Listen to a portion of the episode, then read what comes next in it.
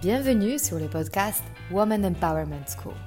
Je m'appelle Mariana Seib et je suis fondatrice d'un réseau de femmes entrepreneurs face-to-face et master coach certifié en développement personnel.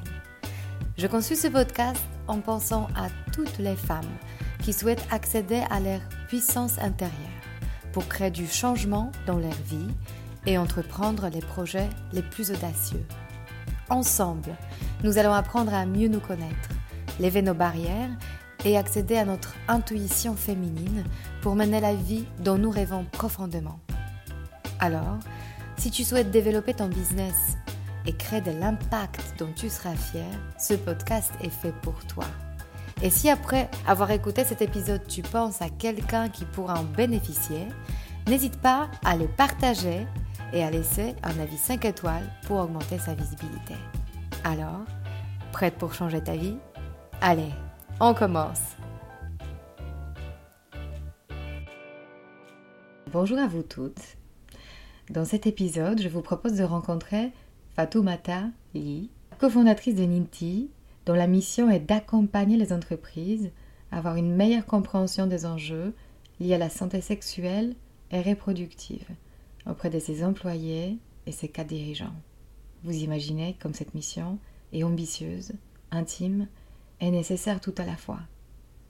Fatoumata va nous amener dans son enfance, en Guinée-Conakry, jusqu'à son arrivée en France, dans un pays qu'il a adopté jusqu'à aujourd'hui. On s'est rencontrés lors d'une soirée entre femmes, complètement par hasard, côte à côte au bar, à préparer des, du houmous, je pense, et les salades.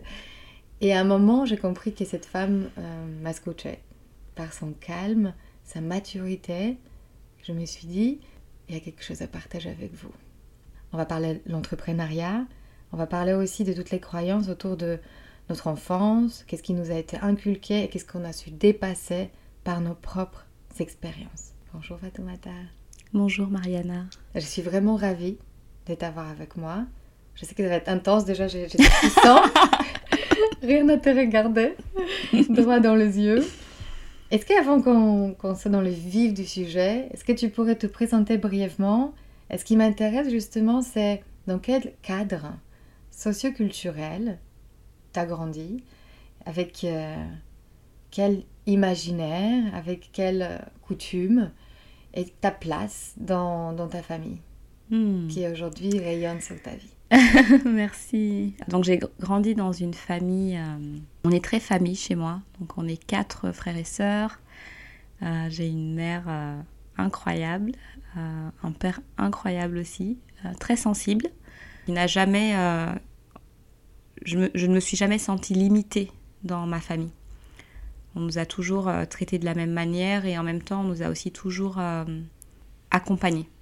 Donc un, un, environnement familial avec quand même beaucoup de chance et de privilèges, je dirais, parce que je sais que voilà, j'ai eu beaucoup d'amour et, ça, peut sembler très banal de dire ça comme ça, mais c'est très structurant à plein d'égards. Et je pense que c'est un vrai privilège. Hmm, carrément. Et qu'est-ce que ça veut dire grandir euh, en Afrique? Qu'est-ce que tu retiens par rapport à la vie aujourd'hui dans le monde euh, euh, qui va très vite où il y a des enjeux financiers, par rapport à, cette enfance qui était peut-être très loin de tous ces sujets que tu as peut-être aujourd'hui dans ton quotidien. Oui, c'est sûr. Alors déjà, je dirais que grandir en Guinée, c'est euh, déjà être près de la nature. Même si j'ai grandi dans une ville minière, euh, j'avais on avait une maison où il y avait des manguiers, avec une nature très luxuriante. Euh, des enfants qui grimpaient sur les arbres pour aller prendre des, noix de coco.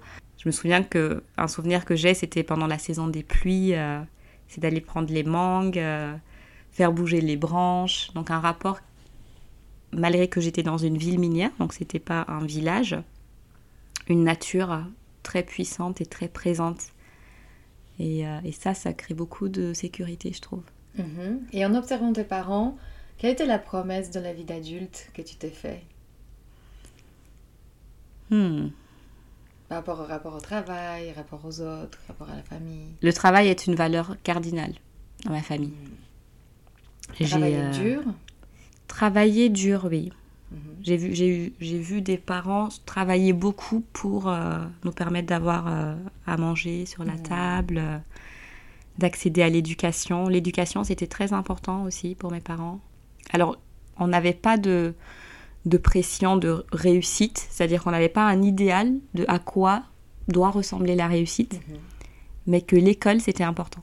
Est-ce que tu avais déjà, euh, ou tu vois maintenant peut-être cette notion de ce rapport au travail, parce qu'on va en parler, hmm. par rapport à l'entrepreneuriat, tu vas voir où je, je vais en venir, ce rapport à il faut versus je veux, je hmm. choisis, je souhaite. Oui, complètement. Mhm. Et en t'écoutant, en fait, je me dis, il euh, ben, faudrait que je pose la question à mes parents, en fait. Je n'ai pas l'impression que je les ai déjà vus en burn-out, par exemple. C'est-à-dire mhm. que le travail, c'était important, ils aimaient leur travail, euh, ma mère d'ailleurs, elle avait plusieurs, elle avait un travail euh, très, comment dire, classique, mais à côté, elle avait tout le temps des opportunités de, pour faire... elle était entrepreneur en fait à plein d'égards. Elle allait acheter une machine à coudre, installer un atelier, trouver un couturier. Elle, avait, elle allait racheter des fois une machine à glace, vendre des glaces. Elle avait un petit local mmh. qui était une sorte d'annexe à notre maison.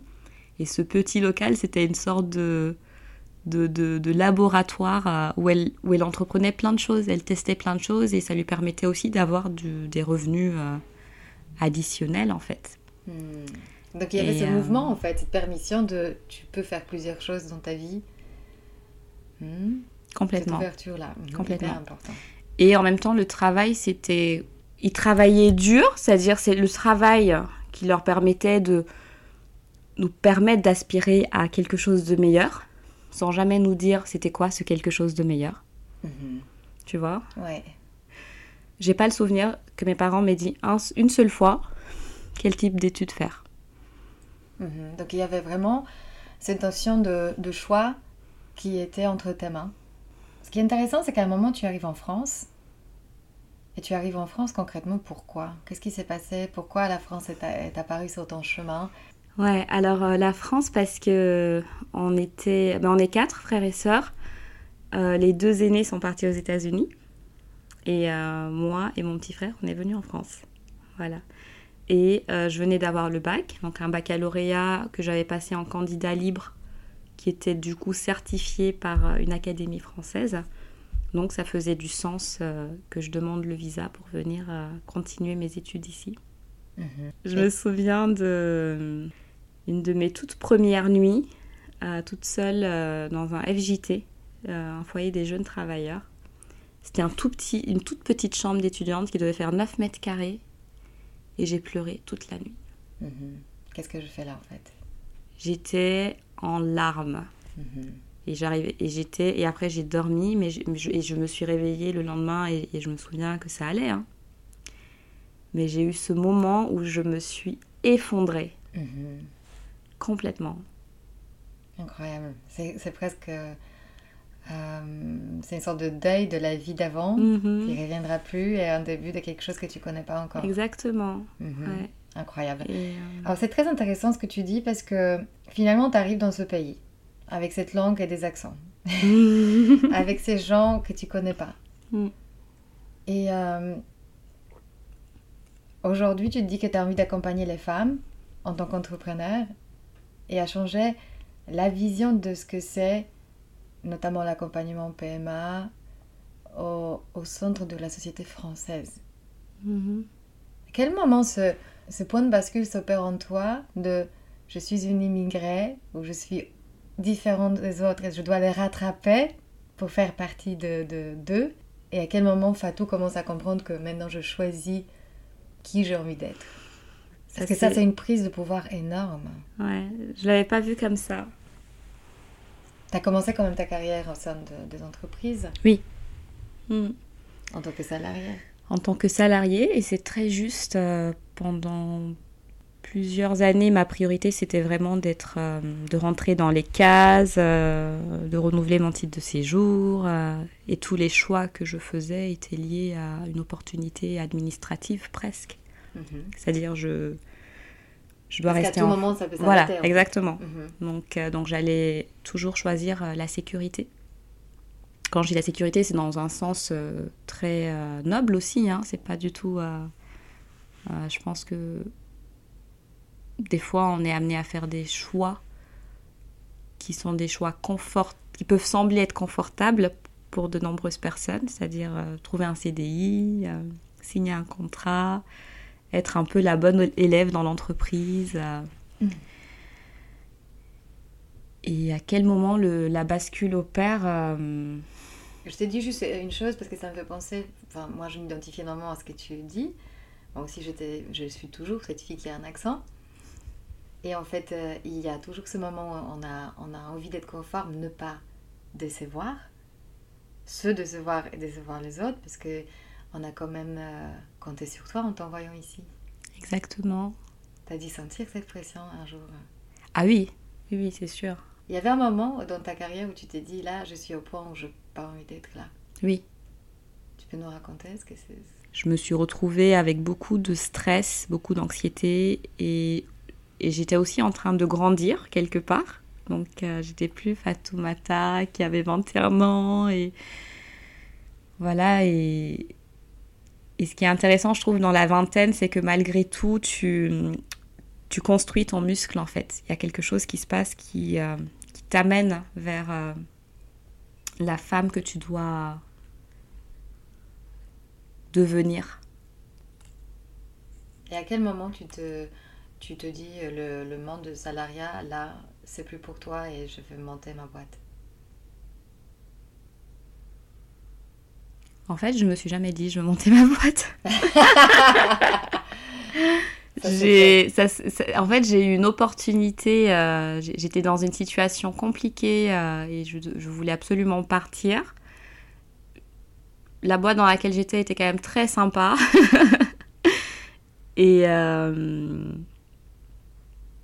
et j'ai fait une rencontre d'une fille qui montait une boîte, qui m'a embarquée dans son aventure. Et je, je me suis dit, c'est l'opportunité parfaite pour demander une rupture conventionnelle et partir. Parce que quelque part, je, je ne voulais pas monter de boîte, je voulais partir. Et j'ai trouvé une opportunité. Et comme je suis quelqu'un aussi. Ah ben voilà, donc ça veut dire que toi, tu oses partir sans rien. Ta décision, c'est de partir. Voilà pourquoi tu as envie de partir et que ça devient clair pour toi? C'est ton corps qui te le dit? Hmm. C'est le niveau d'énergie C'est le niveau d'énergie et puis c'était aussi à, un moment où je me sentais vraiment... Euh, j'étais dans une... Il y avait un management assez toxique et je trouvais que c'était pas juste et... Euh, et quelque part... Euh, voilà, moi je suis quelqu'un aussi, j'ai l'injustice m'insupporte. Euh, et, et, là, peut-être que c'est là que j'ai puisé dans mes valeurs, mon histoire, d'où je viens, etc. Et, souvent, euh, quand j'ai eu des moments difficiles, euh, je, pense souvent à ma mère, où je me dis, mais ma mère, c'est une femme tellement bold, elle est tellement... elle rentre dans une pièce elle est incroyable, elle est puissante, elle est forte. Et, moi, j'étais là et je me disais, mais en fait, je peux, je peux pas, on peut pas me traiter comme ça, c'est pas mhm. possible. Et, et peut-être que là, je, je, pense que je suis retournée un peu plus dans. Donc c'est ton guide quelque part. Tu dis, elle, elle n'aura pas fait ça mm. à soi-même, mm. de rester euh, si, elle, si elle avait le même contexte. En mm. fait. Elle, elle partirait. C'est mm. ça, bold. Exactement. Mm-hmm. Et maintenant, revenons à tout ce qui est le sujet de la fertilité, le PMA, l'endométriose, les maladies chroniques de femmes, parce que tout ça, ça rentre dans la mission de Ninti. donc on va peut-être se poser la question, Ninti, c'est quoi finalement, si tu peux nous dire? Oui. Et oui, dis-nous, qu'est-ce que c'est Ninti? Alors, Ninti, Ninti, c'est un village qui est en ligne. Donc, euh, on peut retrouver ce village sur nintihealth.com. Je t'enverrai le lien.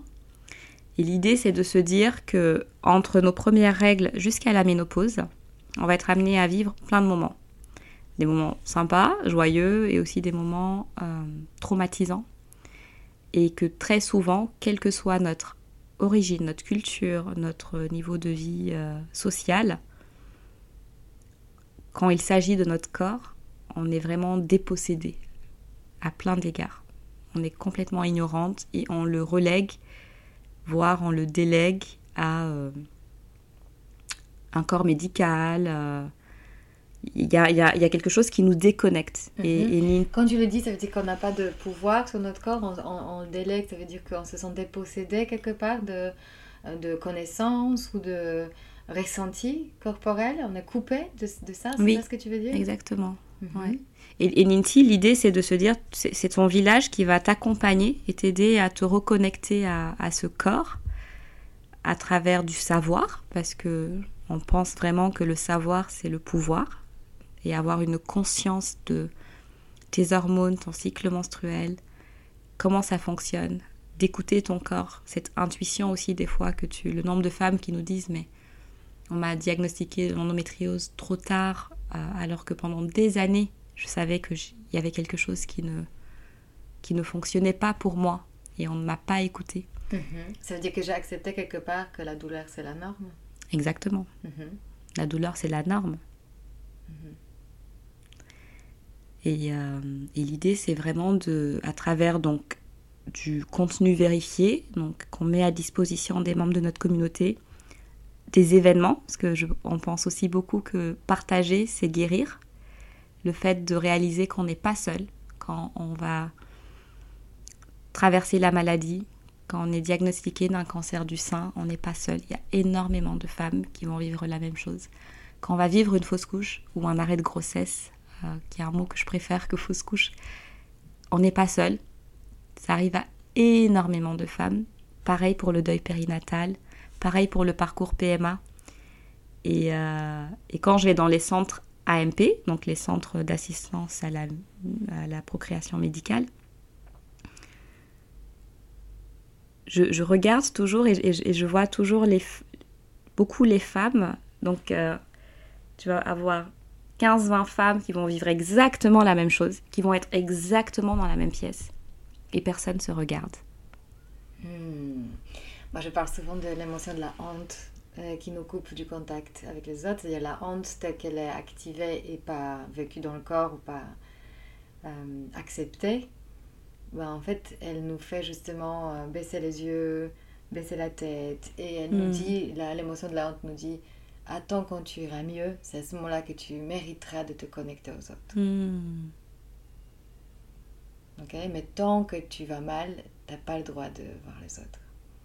Alors que c'est le moment quand on a le plus besoin des autres. Mhm. Ok, hyper intéressant. Alors revenons à toi parce que moi j'accompagne des femmes dans la reconversion professionnelle, mais aussi dans leur manière à se connecter à leur alignement le plus pur. Mhm. Et je vois que l'alignement n'existe pas sans histoire personnelle. Mhm. Donc la moteur que tu as aujourd'hui pour ton projet, elle vient du sens que ce projet représente pour toi, donc elle vient quelque part de ton histoire personnelle. Est-ce que tu as envie de partager? Peut-être c'est ce que tu as vécu, ou peut-être cette injustice, ou peut-être cette- ce moment de rage ou de colère de ça peut plus être comme ça. Pour donner le contexte, depuis euh, très très jeune, j'ai toujours eu un truc avec les femmes. Voilà. J'ai euh, grandi avec beaucoup de femmes, avec cet esprit de communauté, de tribu, de, de soins aussi, euh, D'entraide. d'entraide, de trauma aussi. Je pense que je l'ai, peut-être réalisé a posteriori, mais aujourd'hui, je le, euh, ce qui explique aussi peut-être ce besoin de tribu. Euh, et j'ai toujours été engagée dans des causes, euh, j'ai monté des réseaux de femmes, j'ai toujours fait des choses autour en fait de, des femmes de manière générale. Et quand j'ai commencé, quand on a voulu fonder une famille avec mon mari et que j'ai- en fait on s'est lancé, euh, en plus moi j'ai aussi le syndrome des ovaires polykystiques qui m'a été diagnostiqué euh, à la vingtaine, mais à l'époque, bon, les gynécos comme 80% des gynécos nous disent euh, c'est pas très grave, voilà, et on n'a pas forcément conscience de ces mots, de ce que ça veut dire, de concrètement quelles, conséquences ça va avoir dans mon quotidien ou mon humeur. C'est très tard que j'ai découvert que les femmes qui ont le syndrome des ovaires polykystiques ont deux fois plus de chances de développer un diabète de type 2. Et que du coup, la nutrition et, et le soin est super important en prévention parce qu'il n'y a pas de cure. Comme pour l'endométriose, il n'y a pas de cure. Donc tout ce qu'on peut faire en amont, c'est s'éduquer, s'écouter et mettre en place des choses et, tester des choses qui nous font du bien. Au quotidien, en fait. Au quotidien. Façon, euh, jour, en jour. Exactement. Donc c'est pas facile. Mhm. C'est euh, alors que l'endométriose, c'est une maladie, je crois qu'on a découvert en 1870. Mhm. Maladie, certaines personnes disent que ce n'est pas non plus une maladie, que c'est une donc voilà, on utilise des mots euh, et, ça explique aussi la difficulté dans ce milieu médical, je trouve, de même poser des mots parce qu'on a sous-investi, pas de recherche.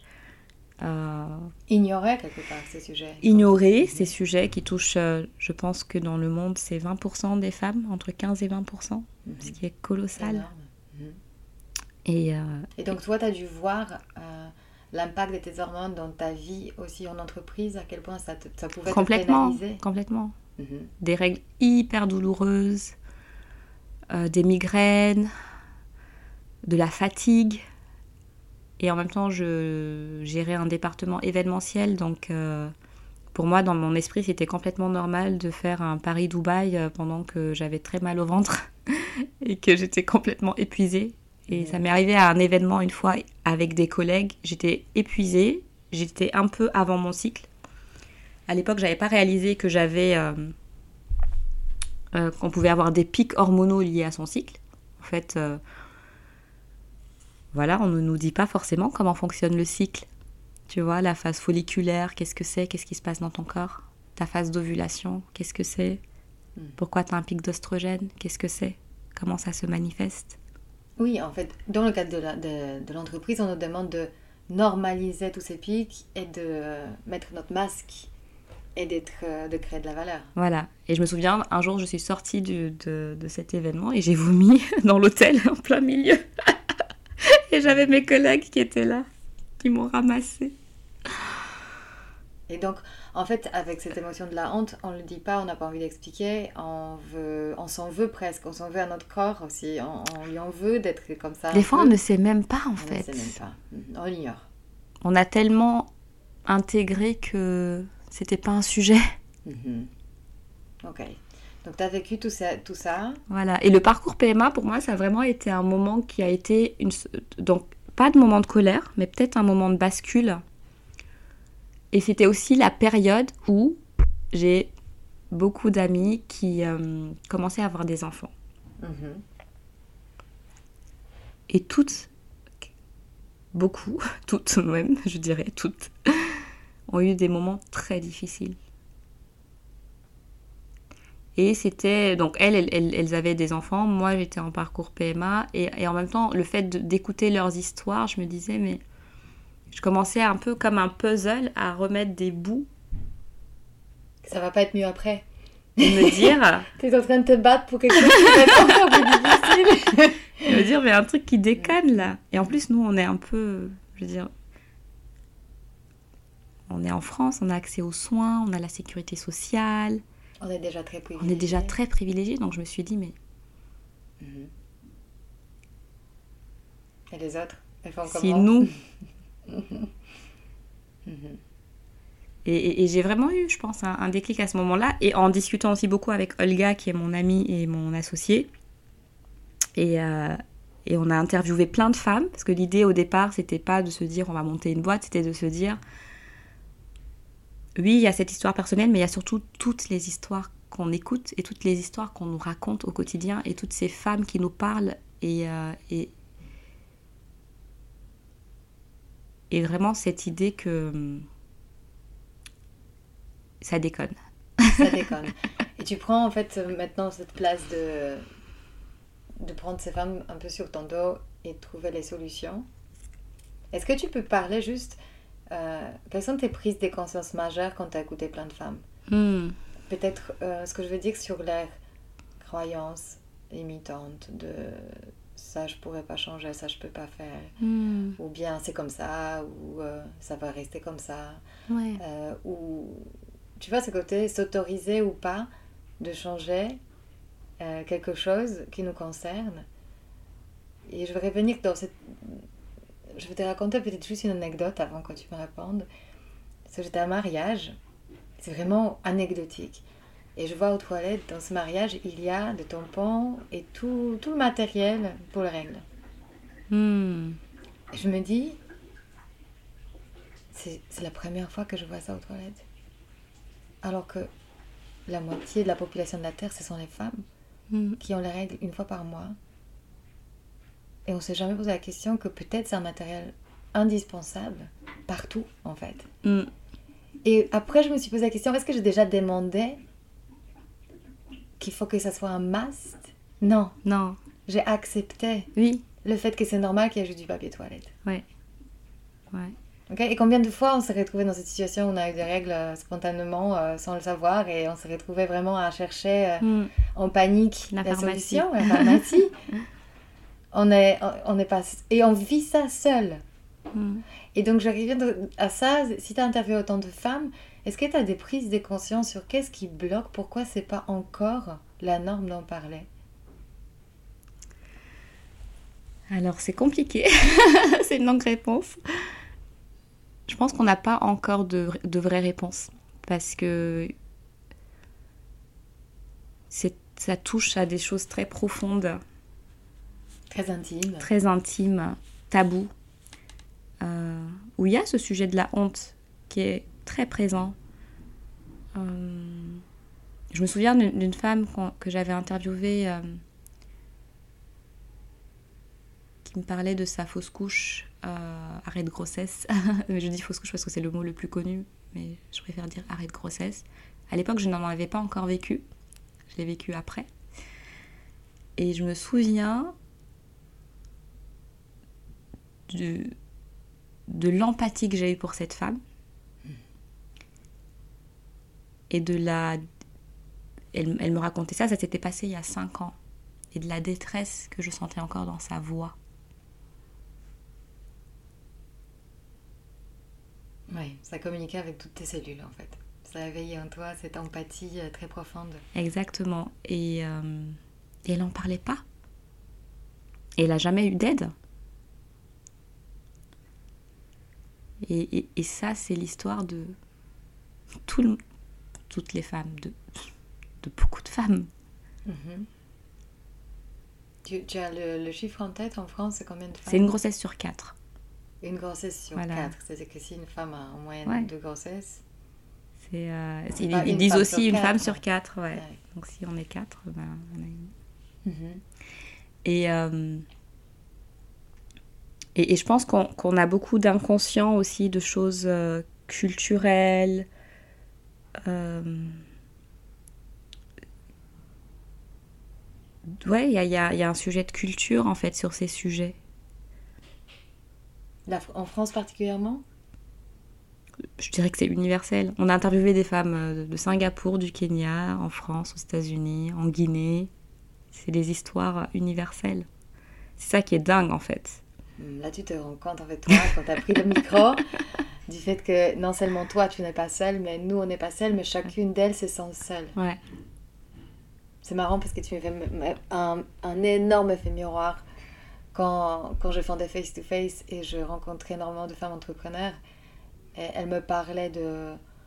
enfin, très intimement de je me, je me paye pas encore, mais j'ai Mhm. cartonne sur Instagram, mais je me paye pas encore. Mm. de, de- plein de sujets qu'on ne s'échange pas. Et on garde cette phase de réussite et au fond, on vit plein d'échecs silencieusement.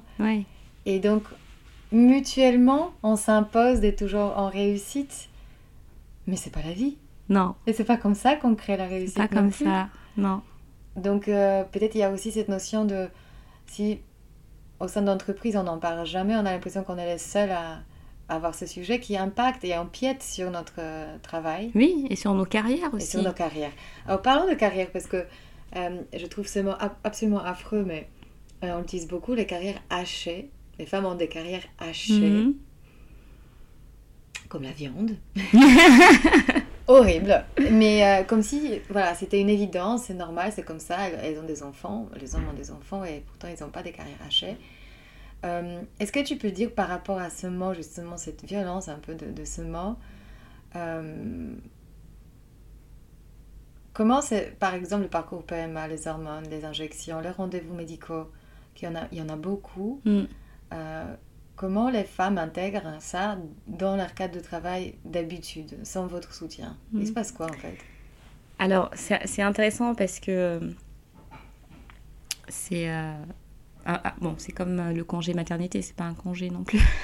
Non, loin de là. de- et, et ça me fait penser à plein de mots qui existent dans la médecine euh, les grossesses gériatriques, le col incompétent, Hmm.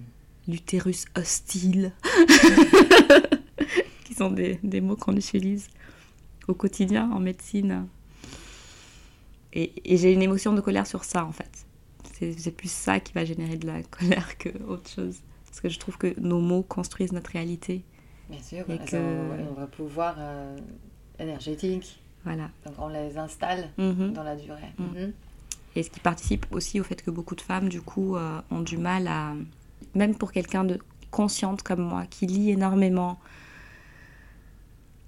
qui parle avec des médecins tous les jours, avec des professionnels de santé, qui. C'est encore très difficile, même pour moi, Mhm. d'être. euh, d'être euh, vocale sur euh, plein de sujets qui me concernent quand je suis avec mon médecin. Oui, parce que quand tu as un... C'était le col incompétent, Oui, bah, ça veut dire que c'est toi oui, qui es incompétente. ouais. C'est un peu... Ça, Ouais. ça te- ça Il- t'amène en fait, la le- ils ne le voient pas comme ça, parce que c'est des techniciens. Oui, donc ils ont... ils... c'est dépourvu d'émotion. Et, et c'est ça qui est intéressant dans la médecine, c'est qu'on a vraiment dissocié. Le sens Voilà. de mort. Donc il y a la médecine où on est des, des techniciens, on est, et heureusement qu'on a une médecine qui fait des progrès incroyables. Et, et ça, pour le coup, je trouve ça génial. Et en même temps, l'émotionnel est inexistant. C'est, Mais revenons euh, à ça justement, parce que c'était ça ma question. Oui, sur le parcours PMA. Euh, PMA, Oui. donc, on- donc elle a des techniciens. euh, Donc elle a des médecins. En fait, bon, combien de fois? D'abord, elle va peut-être se faire diagnostiquer donc de quelque chose. C'est pas toujours la femme hein, qui a euh, qui a un, un- un Source de problème problème. d'infertilité. Ça touche autant les hommes que les femmes. Incroyable. Voilà. Mais quand on fait le parcours PMA, c'est souvent le corps de la femme qui. euh, parce qu'en fait, le parcours PMA, ce qu'il faut imaginer, c'est que quand on est en, phase d'ovulation sans parcours, une grossesse naturelle, une femme qui tombe enceinte euh, sans avoir recours à la science, elle va ovuler. euh, pendant l'ovulation, elle va avoir des follicules. Il y aura un follicule élu qui va sortir l'œuf, qui va être euh, trouvé par le spermatozoïde, qui va faire l'embryon, qui va descendre et qui va se s'implanter dans l'utérus pour faire un bébé. J'explique ça très brièvement, j'espère qu'un médecin ne m'écoute pas, mais c'est à peu près ça. et quand on va faire appel à la science, on va essayer de, de créer le même, de se rapprocher le plus proche possible de ça. Et du coup, pour se rapprocher le plus proche possible de ça, il faut avoir une sorte de mapping du corps de la femme, de ce qui se passe. Donc un mapping hormonal, donc des prises de sang pour comprendre euh, voilà, où en sont ses hormones, est etc. Mhm.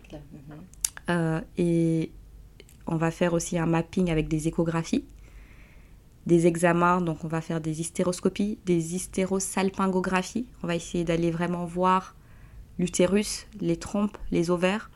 On va faire un mapping pour se dire comment, où est-ce que tu en es et comment est-ce qu'on fait en sorte, du coup, quel protocole on va mettre en place médical qui va aider à t'amener le plus proche possible d'un truc parfait pour pouvoir accueillir un embryon. Donc tu vas avoir soit des inséminations, soit des FIV. En France, on va toujours faire d'abord des inséminations, après des FIV. Sauf cas euh, incroyable, euh, pas incroyable, mais dans certains cas spécifiques, on va tout de suite t'amener en FIV. Et la sécurité sociale prend tout ça en charge quand tu passes dans le public. Le problème aujourd'hui, c'est que pour faire une FIV en France, c'est 12 mois d'attente si tu vas à Port-Royal. Donc beaucoup de femmes euh, vont dans le privé, beaucoup de couples aussi. Et, euh, et, et puis des fois, tu peux aussi avoir ce qu'on appelle des IAD, donc c'est des inséminations avec don, euh, parce que le- le- l'homme euh, n'a pas assez de spermatozoïdes, on n'a pas de spermatozoïdes, donc on va avoir accès à une banque de donneurs euh, sur les- le, le sperme, mais aussi l'ovocyte. On peut aussi avoir des femmes Il y a une association que j'adore avec une femme qui est RH qui nous accompagne chez Ninti qui s'appelle Le Voyage de Mila, euh, Florence. Donc elle, elle a eu une insuffisance ovarienne précoce. Et toute son association, c'est pour sensibiliser autour de l'insuffisance ovarienne précoce. Mhm. Qui du coup demande aux femmes de faire euh, des dons de- d'ovocytes. Et, ça Et- et- donne quoi comme rendez-vous, comme organique, enfin, comme euh, planning tu Mais vois? en fait, Si tu dépends complètement de tes cycles. Donc ça veut dire que déjà, tu ne vas pas... C'est-à-dire, tu peux caler ta semaine, mais si tu as tes règles à J1 là, jeudi, tu dois appeler ton, ta gynécologue ou ton centre AMP, les prévenir. Entre J1 et J11, en général, tu vas faire une batterie d'examens, tu vas... Ça, ça dépend si tu fais une insémination sans stimulation ou avec stimulation, mais tu as aussi tout un protocole de stimulation qui est en place. Donc des injections que tu dois te faire, Hormonaux. des injections Hormonales. hormonales, voilà, qui sont dosées en fonction de ton corps et de, et de, ton, de, ta, de ta machine, on va dire, si on peut utiliser ce mot. Et euh, tu vas faire des échographies, parce qu'il faut vérifier euh, tes follicules, où est-ce qu'ils en sont. Si tu fais une FIV, tu dois faire une ponction, donc c'est une opération sous anesthésie générale.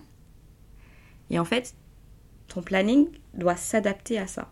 Mhm. Donc après, tu, tu, tu, tu désorganises tout et tu mets ça au centre et tu organises le reste autour. Donc c'est très Et en contraignant. réalité, les femmes qui travaillent dans sein de grands groupes, euh, qui ont des postes à responsabilité et qui font ce parcours, qu'est-ce Hmm. qu'elles font avec le travail euh, Alors, dans la loi en France, on a une loi sur ce sujet-là qui normalement te permet de prendre des jours.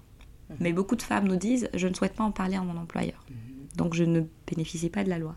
Mhm. Donc des fois, elles vont poser des RTT ou elles vont faire beaucoup de télétravail. Avec le Covid, on peut, euh, depuis le Covid, on peut faire de plus en plus de télétravail. Donc il y a cette Donc ça veut dire quoi? Ça veut dire que elles vont jamais diminuer la charge de travail, elles vont juste euh, travailler plus le soir en fait. souvent travailler plus. Ok. Et en plus, comme en fonction de notre corps, on va réagir aux hormones de manière très différente, euh, certaines, par exemple, peuvent être très fatiguées, euh, ça peut faire des effets secondaires des fois, donc elles doivent en plus naviguer à travers ces changements Qu'elles ne maîtrisent absolument pas. Mhm. Et nous, ce qu'on dit aux RH et aux entreprises, c'est on ne vous demande pas de vous immiscer dans l'intimité de vos salariés, mais on vous demande d'avoir un leadership innovant et moderne et qui s'adapte. Et on ne peut plus, en 2023, ignorer ces sujets, que ce soit le parcours PMA, le deuil périnatal. En France, on a droit à un congé maternité que si on accouche après 22 semaines. Donc si tu es une femme qui a accouché à 19 semaines, t'as pas de congé. Mhm. Donc, tu poses des jours, tu fais des arrêts maladie. Certaines entreprises n'ont pas le 100% sur le salaire. Donc c'est très... Le fait que les entreprises ne prennent pas en compte ces sujets, je trouve que c'est très, euh, comment dire, injuste. Mhm. Voilà. Revenons du coup à l'entrepreneuriat, parce que c'est très intéressant. C'est comme une entreprise, pas une association, ce que tu as Mhm, fondé. mhm, complètement. Il y a des enjeux financiers. Ouais. Qui paye Alors on cherche notre modèle économique. Mhm. Euh, c'est pas une question évidente, c'est pas une réponse évidente parce que on, on teste un modèle économique. Nous, on pense que les entreprises ont clairement une, euh, une part en fait à une, contribution euh, importante en fait auquel elles doivent like they need to pinch in si tu peux le dire en anglais. Euh, les mutuelles et les assurances aussi. On pense vraiment qu'elles ne- elles peuvent faire plus. Voilà. Et qu'aujourd'hui, euh, je trouve que c'est pas forcément le cas. Voilà, Donc, donc, entre les entreprises, donc on discute avec des entreprises et des mutuelles des mutuelles. pour voir qu'est-ce qui peut être Mhm. imaginé. Maintenant, on a un réseau de professionnels euh, de, de santé, mais aussi euh, de, de thérapeutes spécialisés sur tout ce qui est santé sexuelle et reproductive, périnatalité, postnatale, euh, voilà, donc conception, grossesse, etc. Et cette année, on va vraiment mettre en place ce qu'on appelle un fee mensuel. Donc nos thérapeutes, en fait, vont, vont payer un fee mensuel pour être sur notre plateforme. Mhm. Voilà. Comment tu gères aujourd'hui tes émotions quand une DRH te dit euh, ça m'intéresse pas ton sujet, ou euh, euh, on n'en est pas encore là, ou c'est pour plus tard, ou euh, c'est trop tabou, voilà, Ouais. c'est trop intime comme sujet. Ouais. T'as déjà eu ces confrontations? Oui, beaucoup, ouais. Mhm. ouais. Parce que ça renvoie Et, quelque part. Dans l'entrepreneuriat, très souvent, on a envie d'être unanime. Hmm. C'est une évidence que notre boîte génère de la valeur. Mais comment Ouais. tu gères ces moments de down où euh, peut-être parfois tu doutes de Oh, est-ce que je vais y arriver? Ouais, c'est sûr. Et, et- et franchement, j'ai jamais eu autant de, ré- de réjection de- depuis qu'on a monté Nidhi. c'est vrai. C'est, euh, on a plus de non que de oui, et je pense que ça, c'est important de le dire quand même. Euh, mais à tous les niveaux, hein, pas que les entreprises, qu'on applique euh, pour des concours. C'est, le nombre de, de- mails que tu reçois quand tu essayes de, de lever un peu de fonds. euh, voilà, pour plein de raisons, le nombre de personnes qui te disent, euh, voilà, c'est la crise, c'est la guerre, c'est la récession. donc, euh, donc c'est pas évident. Et en même temps, et en même temps sur les RH, globalement, on a quand même un, on a quand même des, chouettes conversations. Les fois où on a eu des choses qui se sont vraiment actionnées, ça venait du leadership directement c'est-à-dire même euh, board member, C-level. Et c'est vrai que des fois, on a aussi euh, beaucoup de... Ouais, on, on a à juste titre, hein, des, des- principalement des femmes, des RH, plus que des hommes qui vont nous dire, mais il ne faut pas stigmatiser les femmes. Et euh, le fait d'amener ces sujets en entreprise pourrait, euh, comment dire, euh, avoir un effet un peu boomerang. euh, et nous desservir, desservir la cause. Voilà. Maintenant, ça dépend beaucoup des entreprises. Certaines entreprises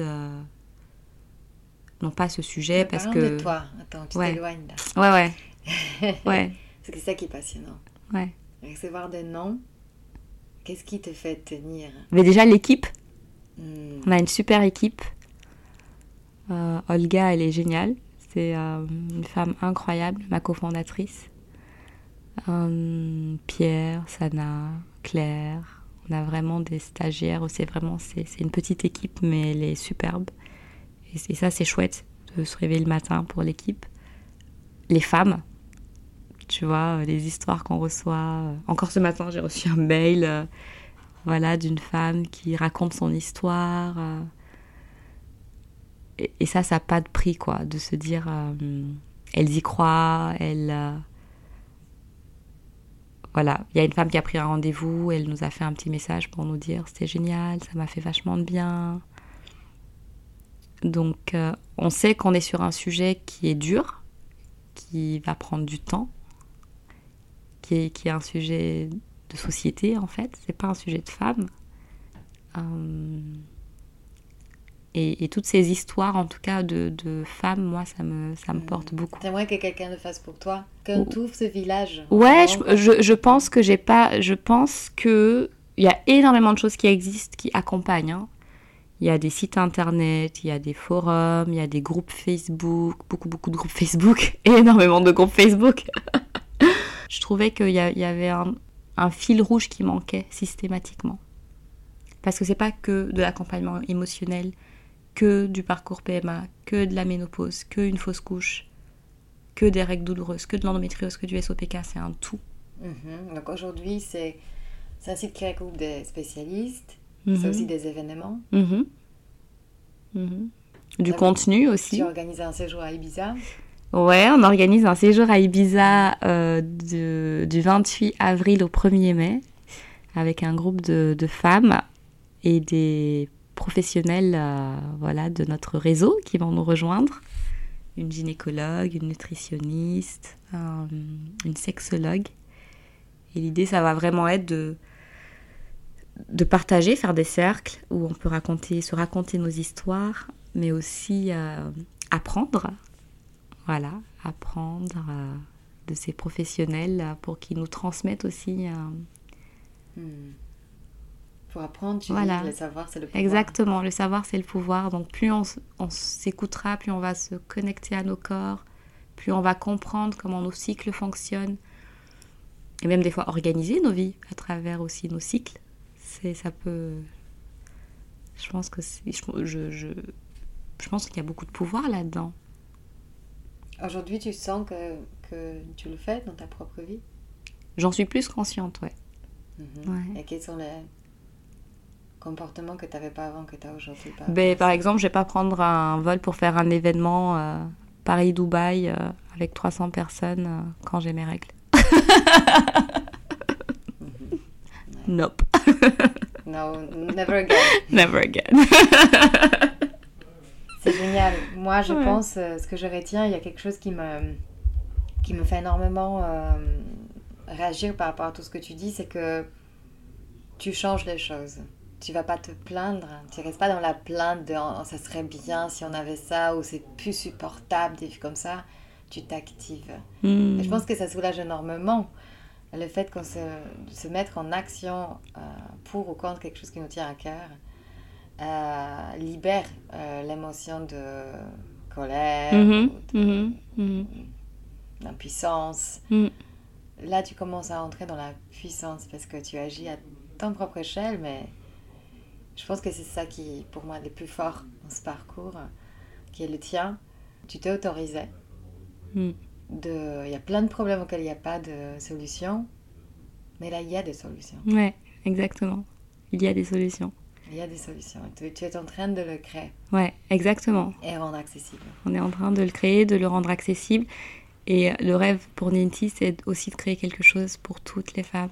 Mhm. Voilà, je pense aux femmes qui euh, n'ont pas accès à un soin gynécologique, euh, qui n'auront pas la possibilité de faire un parcours PMA, qui vont subir le fait de ne pas être mère, parce que dans beaucoup de sociétés, être mère, c'est euh, c'est une identité ultime De la féminité. de la féminité de la Mhm. femme. L'accomplissement. Voilà. ultime. Mhm. Donc, Et pour toutes ces femmes qui nous écoutent et qui sont peut-être en train de faire un parcours PMA, juste Mm. avant, hésiter, euh, qui ont peut-être l'endométriose, euh, qui aimeraient bien en savoir plus comment peut- elles peuvent bénéficier de ce que tu fais, comment Oui. elles peuvent te contacter, rejoindre, comment ça fonctionne, tu peux dire en Bah oui, alors elles peuvent euh, nous écrire, on répond à tous nos mails, même si en ce moment on est un peu, un peu en retard parce qu'on est une petite équipe et, et on est dans cette phase où euh, on n'a pas beaucoup de ressources et en même temps il y a beaucoup de choses qui se passent. Donc at hello, H-E-L-L-O, at ninti, N-I-N-T-I, point I-O. Voilà, hello at ninti.io. Donc elles peuvent, euh, elles peuvent euh, nous écrire et, on lit et on répond à tous les mails. Et quand on peut aider, on aide aussi. Des fois, on a des femmes qui nous écrivent simplement parce qu'elles souhaitent avoir euh, des renseignements, des recommandations, un guide, des coordonnées d'un centre AMP. Et on cherche et on leur, on leur donne voilà, l'information. Et sur Ninti, euh, le site internet, nintihealth.com, elles peuvent déjà créer leur compte. Elles peuvent prendre des rendez-vous avec euh, des professionnels euh, voilà, qui sont référencés, vérifiés, certifiés chez nous. Donc du coup, elles peuvent déjà prendre des rendez-vous avec eux.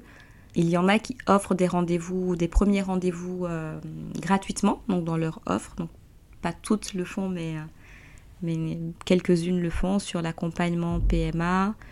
Euh, je pense euh, à Lisa et à Aurélie et à Marie sur le postpartum, beaucoup, euh, qui sont des femmes incroyables. Voilà.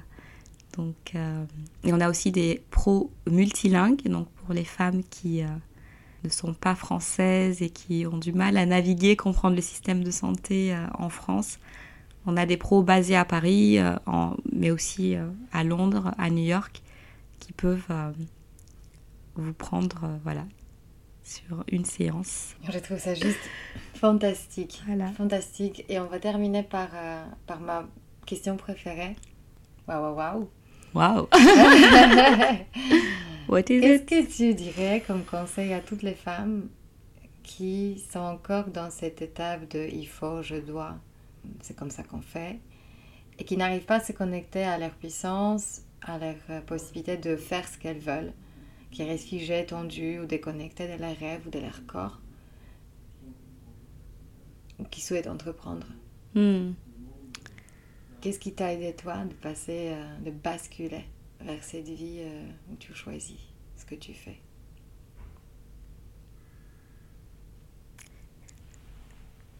Alors, ma réponse n'est peut-être pas très. euh, comment dire euh,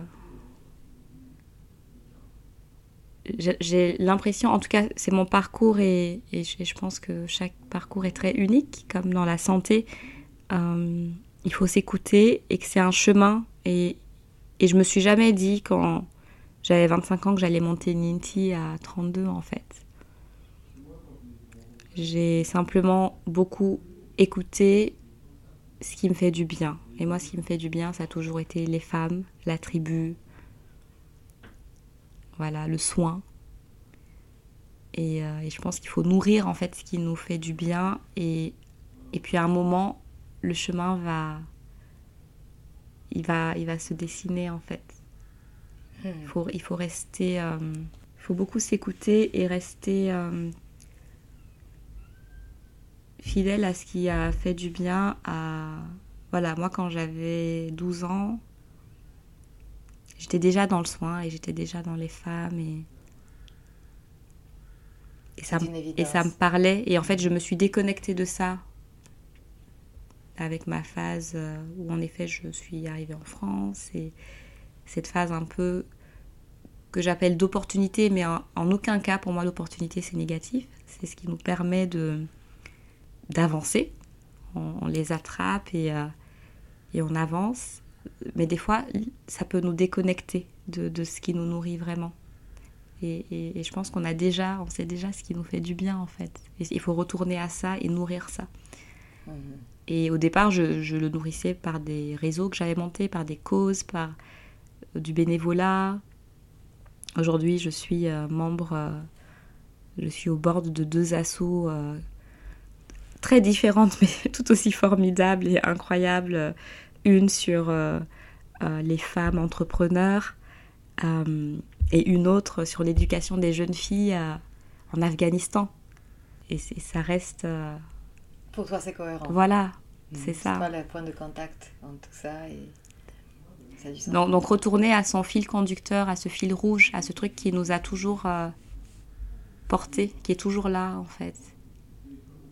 Et, euh, et, se laisser, et lâcher, voilà, se laisser. euh. mais, mais le sujet c'est j'entreprends pourquoi? Qui est-ce que je deviens Qui est-ce que je deviens? Est-ce que j'aime cette personne que je suis en Mm. train de devenir? Hmm. Oh là là Merci Merci. infiniment, Fatou. On va continuer ces Mhm, conversations. Avec plaisir. Hmm, trop bien de t'avoir dans ce podcast. Merci.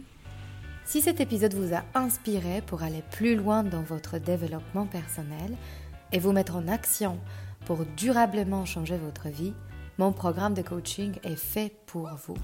En petit groupe ou en individuel, je vous guide dans tout le processus de changement et dans la mise en place d'une technique efficace pour arriver à vos objectifs sereinement.